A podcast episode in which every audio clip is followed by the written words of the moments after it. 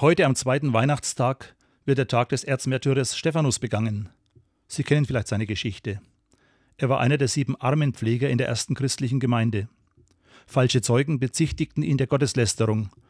Als er in einer flammenden Rede die Heilsgeschichte Gottes erklärte und seinen Gegnern ihren Ungehorsam Gott gegenüber vorhielt, steinigten sie ihn. Stephanus wurde der erste Blutzeuge, der wegen seines Bekenntnisses für Jesus sterben musste. Vielen, die sich im Lauf der Geschichte zu Jesus bekannten, erging es wie ihm. Auch heute werden Millionen von Christen weltweit benachteiligt, verfolgt, oft eingesperrt oder gar getötet. Vor allem in vielen islamischen Ländern, aber auch in kommunistischen Ländern ist das Grundrecht auf Religionsfreiheit nicht gewährleistet. Das sollten wir einfordern und im Gebet an unsere bedrängten Brüder und Schwestern denken.